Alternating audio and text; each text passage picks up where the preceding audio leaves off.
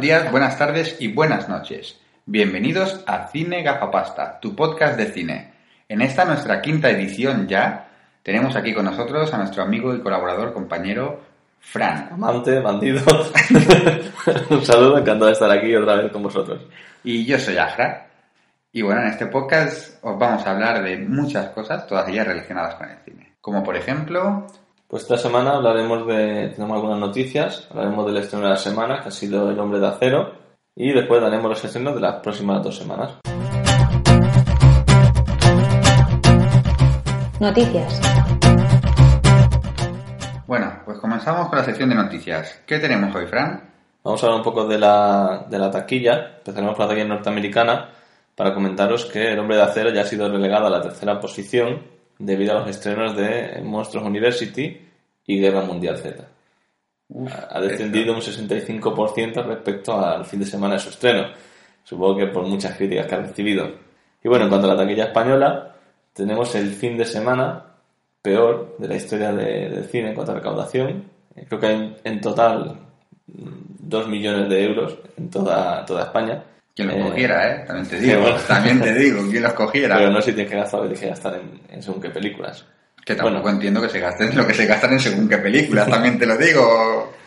Pero bueno, sigue. La que está como en cabeza es Resacón, este fin de semana, seguida de Fast and Furious 6 y de Trance. Y ninguna de ellas creo que destaca por su calidad, ¿no? No. Vale.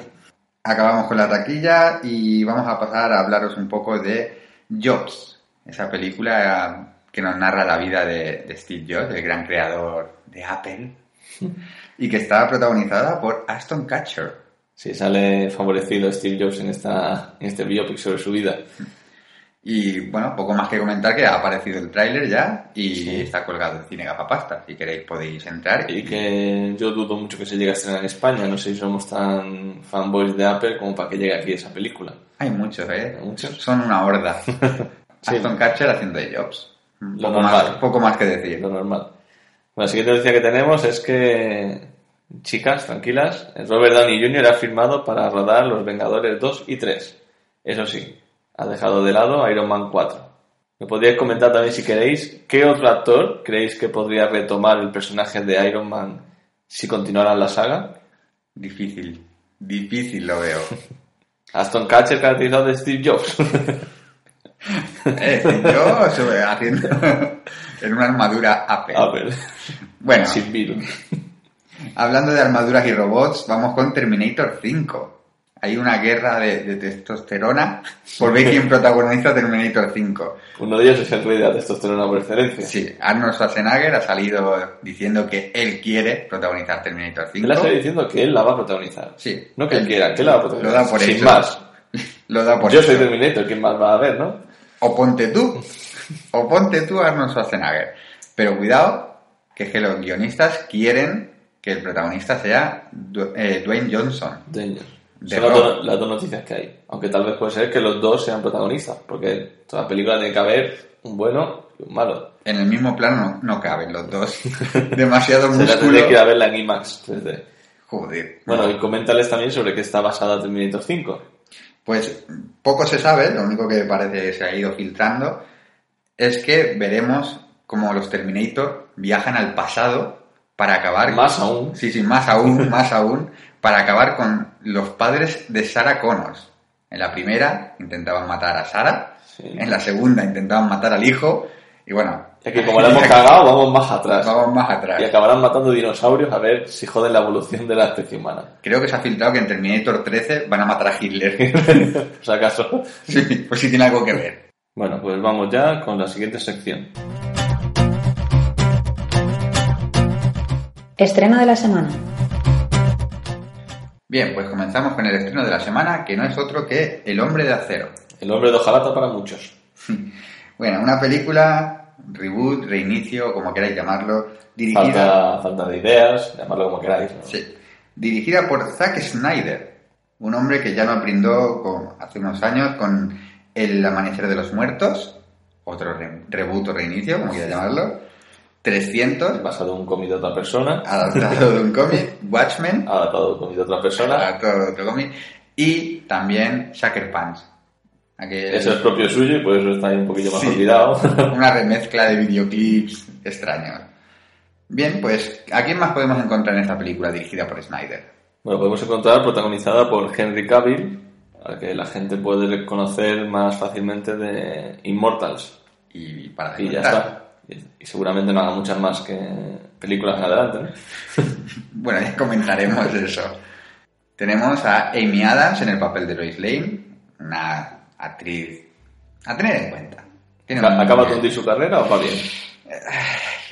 Ha tenido un traspié, ha tenido un ligero traspié. Porque venía de actuar bien en muchas otras Sí, ha estado, estuvo nominada al Oscar en The Fighter. También estuvo en The Master.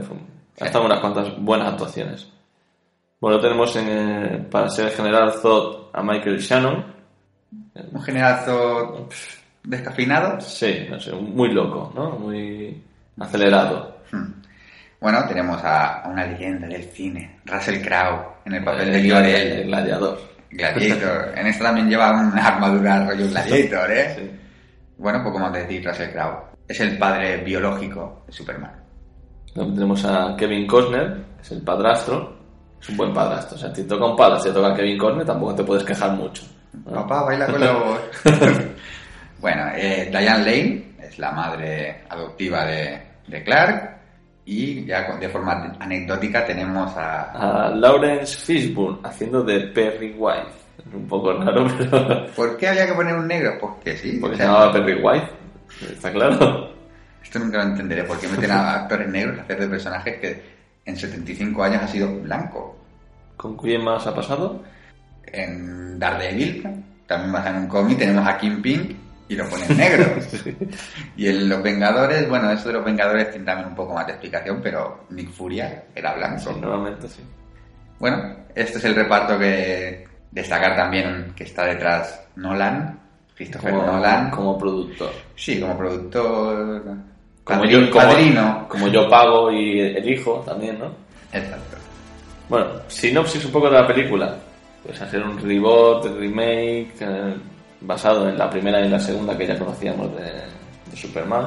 Pues coge un poco de las dos películas. La primera coge la, la guerra en Krypton, como los padres para, para proteger a Superman lo envían a la Tierra. A Kal-El, perdón. Kal-El. Kal-El.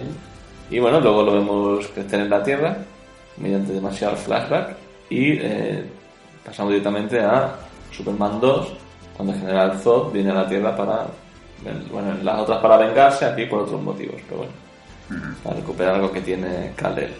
Todo muy cogido con pinzas, todo se ha dicho, ¿eh? Un poquito ahí. Pero bueno. Y la sinopsis sería esa. Sí, la sinopsis es lo que ya hemos visto más veces. ¿eh? No es nada original. Nos vuelven a contar lo mismo. ¿Quién no conoce el origen de Superman? Nadie.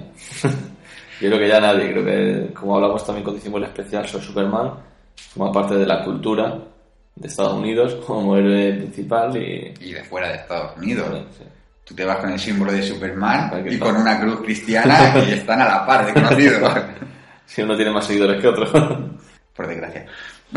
bueno, ya tenemos la sinopsis. Vamos a ver qué te ha parecido, Fran, la película.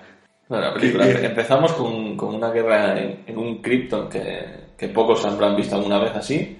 Un exceso de 3D digital y CGI, quizás. Sí, mucha nave espacial y de repente, lo que le encanta a Tony, un dragón barra mosquito ¿Por qué lloré? barra libélula. Hace ese homenaje a cómo entrenar a tu dragón. Sí, en medio de ese futuro lleno de naves y modernidad, hay un bicho alado que nadie más tiene. Sacado de Avatar. Y ya está. Innecesario, totalmente. Sí. Innecesario. Que hay mucha gente que piensa que la primera parte de la película es bastante innecesaria, ¿no? Todo lo que sale de Krypton es un poco...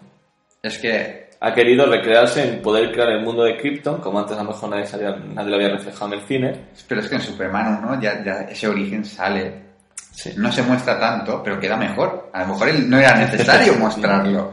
Con sacar un, un fotograma de un planeta y decir, esto es Krypton, ya bastaba. Bueno, directamente caemos de, de Krypton ya a un Superman adulto.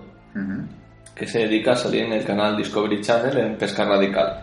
Y que se ha dejado barba porque tiene que esconderse y camuflarse de la vida. Sí, este es uno de los cambios más radicales quizá con el Superman o el Clark Kent que nos tiene acostumbrados. Sí. Para mí un, un error.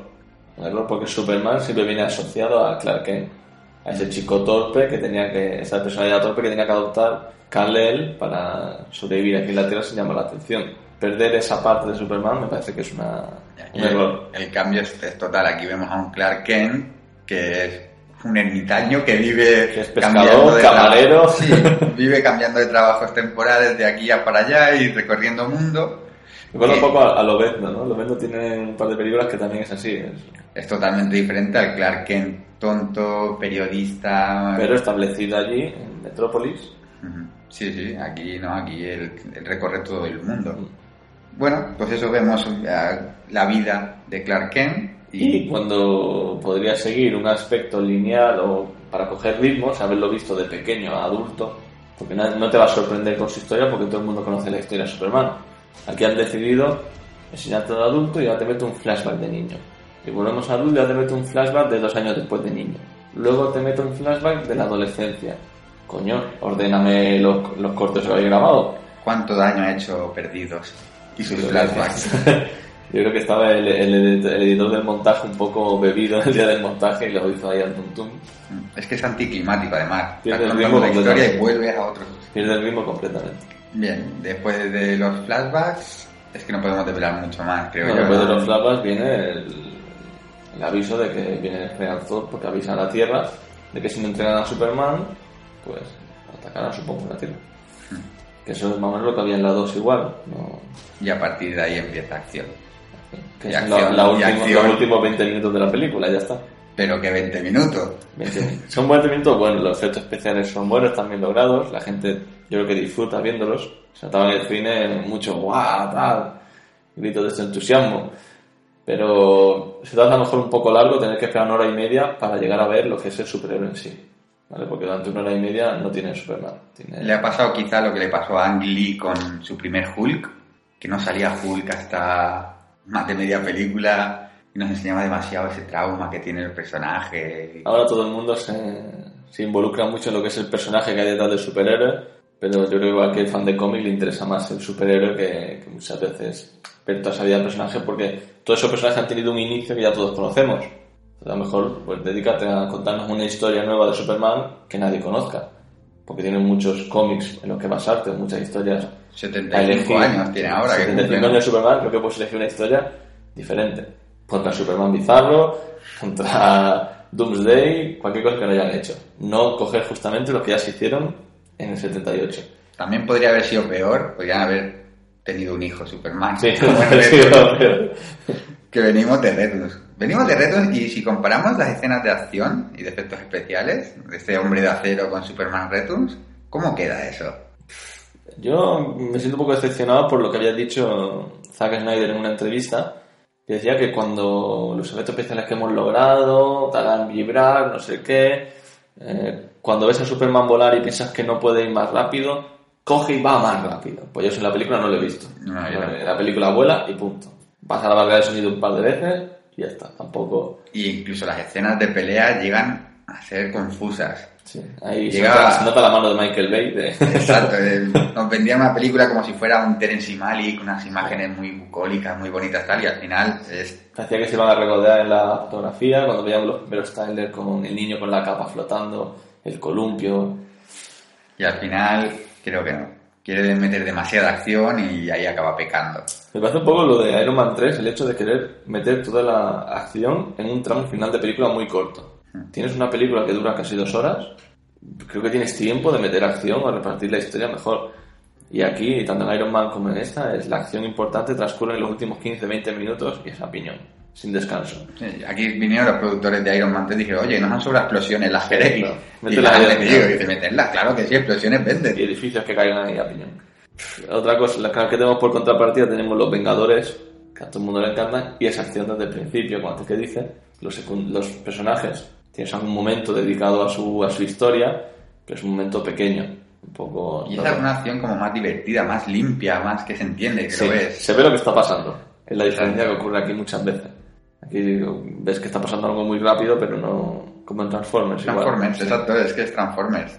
Bueno, como te has dicho, venimos de Superman Return, que fracasó en taquilla entre comillas, porque recaudó 400 millones.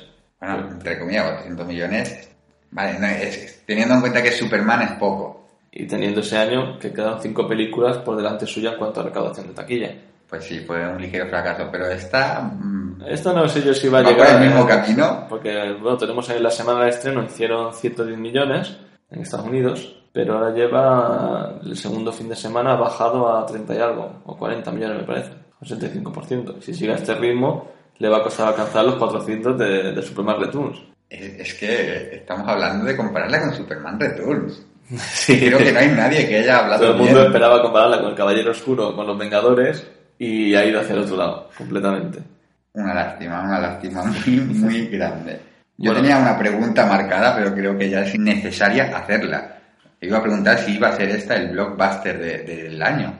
Es que no va a serlo ni del verano, No, ni, ni casi de su semana. Creo que por desgracia se queda hasta detrás de Iron Man 3. Me parece hasta una peli un poco más atractiva que esta. Porque yo puedes salir del cine y salías del cine de ver El Caballero Oscuro Los Vengadores, irías a tu casa y la verías otra vez. Pero esta no. Esta dirías, si me pones la última media hora en un vídeo de YouTube, a lo mejor me lo miro. O de aquí un par de meses puede ser que la quiera volver a ver. Pero no es algo que nada más salir te atraiga a decir, quiero volver a verla para regodearme en estas escenas, para ver mejor los detalles importantes.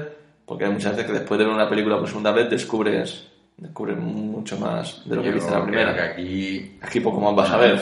no se puede profundizar, es que es- no, no tiene un trasfondo esta película. Creo que, Bueno, como bien has apuntado tú que me has dicho antes, que se ha perdido la posibilidad de, de la Liga de la Justicia, al menos incorporando a este Superman. sí, no, no, es, no es viable juntar a este Superman con, con un caballero oscuro de Nolan. No. No, no, es que no se puede, no es físicamente imposible, son como dos universos aparte. Bueno, ¿y ¿qué has echado de menos entonces en esta película de Superman?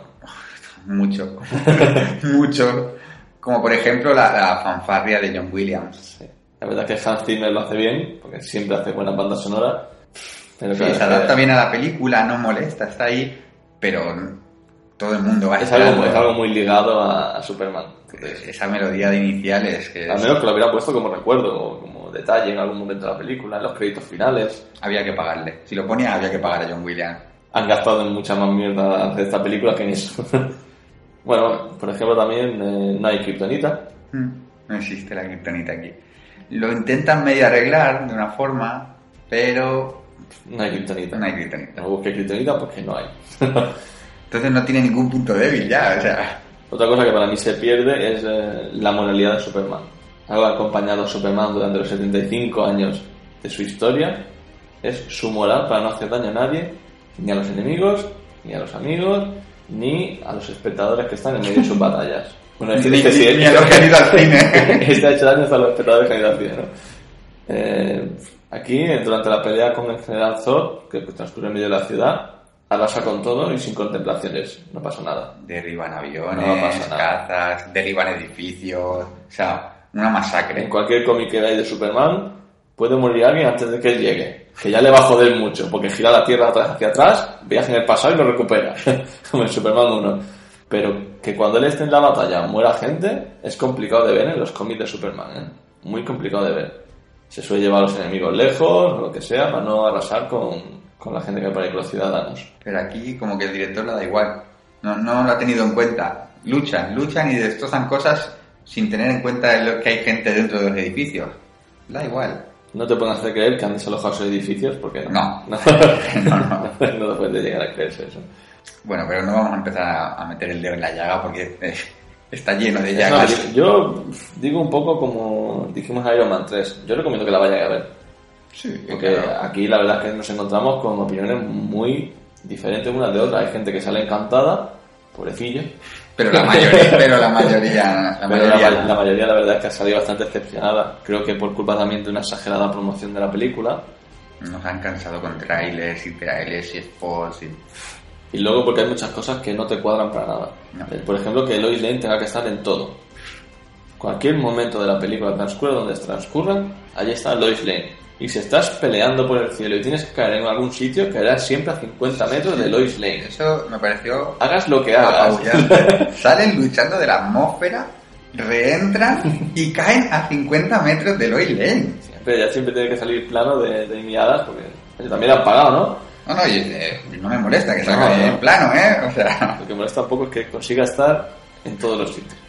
Igual es un superhéroe escondido, y no sabemos por qué se puede mover ahí, pero bueno, cualquier parte de la película, cualquier escena que se ruede en diferentes sitios, diferentes localizaciones, ella anda por ahí pululando siempre. Y hay mucho detalle, curiosidad que ha dejado Snyder o, o Nolan, no sabemos quién ha sido el que ha metido la mano, como que aparezcan por ahí LexCorp. Sí, LexCorp un par de veces, o sea que ya sabemos, se han dejado pie a ver una segunda parte, pero también lo hizo Superman Returns Calla, y nadie quiso que eso existiera la segunda parte de eso. Tenemos un satélite de Wayne Enterprise, Sí. de Bruce Wayne. O sea, hay muchos detalles que, mira, eso está, está curioso. Pero si te tienes que fijar en esos detalles para sacar algo curioso, quiere decir que algo más falla, ¿eh? No estás Sí, prestando atención a otras cosas. Yo creo que se esperaba mucho más también de los efectos especiales. Sí. Esperaba una innovación. Algo que dijeras, por fin lo han conseguido, representar estos poderes. Yo creo que no. No sé. ¿De qué año es Superman Returns? No, no sé. No sé, todos han decidido olvidar que se hizo esa película. ¿no? Es que Superman Returns ya tiene varios años, es del 2006. en 2006. Tiene siete años. Y andarán por ahí. Y tampoco- es que exacto, eh, yo ahora recuerdo la escena de Superman Returns de cuando él coge el avión Sí. y lo consigue aterrizar en un campo de béisbol, que más americano no puede haber nada. y, y Que esos haber, puede haber más americanos que Superman.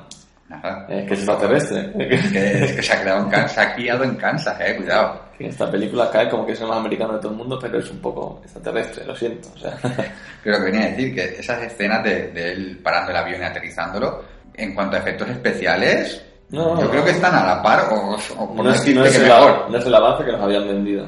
Y otra cosa, ver esta película en 3D no lo recomiendo. O sea, porque los mareos pueden ser... Ya, ya para empezar, creo que no recomendaría más que Avatar en 3D.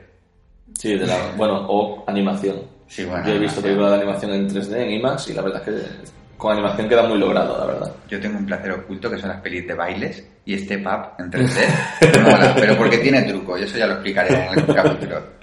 Tiene truco que está grabado todo con un cámara en trípode y no mueve nada. Poner la cámara estática. Sí, sí. Eso es algo que se les ha olvidado a Zack Snyder, por ejemplo, al rodar esto, que tienen un cámara que con Parkinson, que igual por integración lo han dejado grabar, escenas de gente parada hablando con unos movimientos de cámara Michael J. Fox que grabando. dices, ¿por qué? no lo entiendo. Intentas demostrarme que esto es una acción o son dos personas hablando estáticamente, mirándose a la cara, La cámara en mano ha hecho mucho daño. y hay un tembleque ahí. Pues bueno, creo que es que, que como bueno que Buenísima, buenísima, qué, qué gloria de película, gracias a Dios que llegó. ¿Qué podemos destacar como bueno de Superman, del hombre de acero? Algo bueno tiene que tener. Hombre, yo creo que Henry Cavill hace mal dentro del personaje que le dan. Creo que igual se podría haber desquitado más como actor si lo hubieran dejado hacer de Clark Kent también. Hacer de esa persona torpe o hacer de Superman. Es que es los la dos gracia, personajes mezclados en la misma película. Es como hacer dos papeles en una misma película. Ahí se podría haber notado un poquillo más su, su actuación. Yo creo que aquí también la han condenado un poco con el guion que le han puesto. Creo que no, no tienen la culpa de, de que sea así. Y es que el resto del reparto, Por, por Amy otra parte, para mí Michael Shannon sí que tiene culpa de, de ese General Zod, todo el rato acelerado, desesperado y, y tal, porque si recordáis, al General Zod de la 2 es completamente lo contrario. Es un tío tío tranquilo. súper sereno, súper coño, el general de allí de, de todo un planeta. Tendrá que es una persona más o menos equilibrada. Este tiene una pinta de poligonero de haberse metido dos éxtasis. Aquí llega muy desquiciado de la cabeza a todos lados. También eh, se pierde al tercer hombre Mm. del general Zod. Como recordaréis en las dos, venía acompañado de ese gigantón idiota y de la chica. Aquí tenemos a la chica y el otro grande sale, pero prácticamente no se ve ni la cara ni nada. No. No. Que vamos, que, que el 90% del tiempo que sale peleando es CGI, ya te digo, yo también. Sí, aparte sale, sale cubierto con el traje, la cara y todo y no se ve. Para que sea más fácil. es que se lo han buscado así. Hay alguna escena que sí que dice, Dios, el ordenador que acaban de meter aquí y se ve ahí como pegado el Superman volando, pero... Hay escenas que parecen de videojuego total. Necesita velocidad. Cuando empieza a coger velocidad es cuando le sale mejor la escena que cuando lo ves flotando por el aire un rato. Eh, queda un poquillo bastante más cutre cuando ves el, el Superman estático por ahí volando lejos o volando lento. Que no hayan conseguido hacer eso bien. Cuando Superman, la, la original, ya en su momento estaba En su muy momento bien. fue una revolución de efectos especiales. fue una pasada. Hoy Y aquí, día- y aquí no se ha hecho ninguna revolución. O sea, la diferencia, por ejemplo, de un Superman al otro. Aquel pudo marcar una época, porque Superman, eh, la industria del cine de esa época, fue fue increíble verlo eso. Y este no creo que vaya a marcar ninguna diferencia con respecto a lo que había. No. El vuelo de Iron Man es igual o mejor. Sí, sí. Aquí lo que deciden es que vamos a hacer que todo pase muy rápido a su lado para que va muy rápido y no te da tiempo de ver ni los defectos y ya está. Joder, la estamos dejando fina. Somos fan de Superman, ¿eh? Todo se ha dicho. Igual es por eso, igual es por eso. Si has leído unos cuantos cómics de Superman, te sientes bastante más insultado al conocer a los personajes al ver esta película. Porque creo que no se cuida para nada el trasfondo de cada personaje. Ni su motivación, ni su... Y ese trasfondo judeo-masónico de que, de que Jesús... Superman, comenta todas esas curiosidades. Superman y Jesús, esas similitudes, lleva 33 años entre nosotros esos vuelos en, posición de crucifixión en, el espacio, que su padre lo ha mandado a la tierra para salvarnos, muy Dios y Jesús. Hay una escena que la que tú dices así con los brazos en, aspas como en la cruz, que es increíble, la, que yo cuando la vi en también pensé en Jesucristo. Sí, sí, sí. Han intentado meternos ahí de forma velada. Sí, pues ya me, ya me he reconvertido al Islam, lo han conseguido. bueno, yo creo que podemos pasar a valorar ¿De la película directamente? Venga. O, no es necesario? está bien, está bien. Yo le voy a dar eh, un 6. Yo lo siento mucho. para mí. Y, y pues no hace mucha sangre, oye. sea, prueba rascadito. Yo, un 6. La recomiendo si te gusta el personaje de Superman. Habrá escenas y partes donde disfrutes, ¿vale? Pero habrá otras escenas que no podrás soportar, porque no tendrá ninguna lógica si eres fan del, del héroe ver esas cosas. Por ejemplo, yo repito, la falta de moral de Superman a la hora de pelear y cuidar a los conciudadanos es algo que no se ha visto en 75 años del personaje. Pues... Igual ahora me saca alguna con comida de sí me deja mal, oye, pues... Sí, no, eh, podría a lo mejor pasado. en algún universo, aún así, no A lo mejor en el Superman Hijo Rojo, que es el cómic de si Superman nace en la Unión Soviética, a lo mejor ahí pasa algo, pero tampoco lo sé. en la historia normal de Superman, él es un tío bueno. Es el, el Boy Scout de, de los superhéroes. Un 6. Pues, pues yo creo que estoy a la par. Estaba dudando entre el 6 o quizás el 7. Para quedar bien. Es sí, pues, yo estaba pensando el 7 para, quedar, para quedar bien con los demás y tal, pero es que realmente me pongo a valorar la película y, es un 6. Y cuanto más hablamos, tengo que decir que más después digamos sobre ella. Cierto. Cuanto más hablas sobre la película, peor la vas poniendo. Un 6. Vamos a dejarlo en un 6 y no vamos a meter el dedo más en la llaga hoy. Es que, es que... Sí, mejor lo dejaremos ahí. Vedla y opinad por vosotros mismos. No hemos dicho nada de que Superman no lleva los calzoncillos por fuera, ¿eh? Eso, un. Algo, algo, que ha aprendido, ¿no? Joder. Bueno, los Superman, los nuevos cómics tampoco los lleva, ¿no? en el nuevo que han sacado. Pero bueno, lo que echa en falta también es el colorido del traje. Sí. Ese traje creo que quedaría mucho mejor con los colores vivos de que siempre ha tenido Superman. Eso estoy casi seguro que ha sido culpa de Nolan. Aquí Otro caballero oscuro. Exacto, aquí hace lo más oscuro, más. No tiene por qué ser todo más oscuro, ¿no? no todos tienen un pasado oscuro, o no todos tienen su personaje es oscuro como es Batman. Claro, que Superman es todo lo contrario, más, luminoso, más, americano, más bonito, es Superman. No lo hagas oscuro. Bueno, Muchas gracias, Nolan. Sí. No, pasa nada. Un 6, ahí se queda con un 6. Ah, Nolan lo va a hacer todo oscuro, porque como la funciona una vez, está, ¿no? ¿Te has fijado que esta peli no se llevaría una beca ahora? No se llevaría ninguna beca, según la de no llega a 6 y medio, te has quedado sin beca. A menos que lo puedas pagar con la recaudación que vas a tener encima, que seguro que encima es buena con la suerte que tenéis. Bueno, pasaremos mejor a la siguiente sección. Próximos estrenos. Y los estrenos del 28 de junio son... After Earth, una nueva película de M. Night Shyamalan protagonizada en esta ocasión por Will Smith y su hijo Jaden Smith. ¿Otro atacazo de Shyamalan? otro batacazo en taquilla, en Estados Unidos por lo menos, y volvemos a tener a Will Smith y a Jaden Smith haciendo de padre e hijo. En esta ocasión son dos Rangers espaciales que sufren un accidente con su nave y acaban cayendo en el planeta Tierra. Mil años después de que la humanidad se fuera de allí. Exacto, un planeta que ha evolucionado para acabar con la humanidad. La cual ya se fue, así que tampoco hacía falta enseñarse, planeta Tierra. acaben cayendo estos dos personajes en la Tierra y toda la película parece ser que tienen que buscar una baliza que ha caído. Para pedir ayuda, ¿no? Exacto, para pedir ayuda y que vengan a rescatarlos. Avatar, el rollo del planeta. Sí. ¿Verdad? Tiene un estilo ahí un poco. Los monstruos y todo eso que salen. CGI a tope. Bueno, el siguiente estreno de la semana será Los Becarios. Bueno, es una película donde dos cuarentones que pierden su trabajo, que se dedicaban a ser comerciales, eh, entran como becarios con otros muchos, en Google, para competir por un puesto de trabajo allí. Estos dos cuarentones que no entienden nada de tecnología se la ven con un montón de gente preparada, joven, que está lista para dedicarse a eso, hacer aplicaciones, manejar webs y... ¿Qué esperas de esta película? Poco o nada. Por los trailers parece un humor muy, muy malo. Parece un humor para la otra persona mayor que tampoco entiende Internet. Sí. Humor yo- para cuarentones. Y creo que tendría que haber sido al revés. Un humor para que entendiera la gente joven y disfrutara con las bromas de un poco de geeks y cosas así. Ojalá nos, equi- nos equivoquemos, pero otro batacazo. Parece que sí. Y bueno, ahora pasamos a los estrenos del 5 de junio. Y empezamos con Star Trek en la oscuridad. Pintaza. Sí, Pintaza. esto sí que tiene, tiene bastante mejor pinta. Es la secuela de ese reinicio, reboot de JJ Abrams que ha relanzado el universo Star Trek. De muy buenas formas. Volvemos a tener al mismo reparto que en la Mucho anterior. mejor que se ha relanzado Superman. Sí. El reparto es prácticamente el mismo que el anterior, incluyendo a, al malo maloso, que no queremos desvelar, aunque ya toda la fuente se sabe. Está interpretado por eh, Benedict Cumberbatch, El gran Sherlock. Sherlock. El gran Sherlock.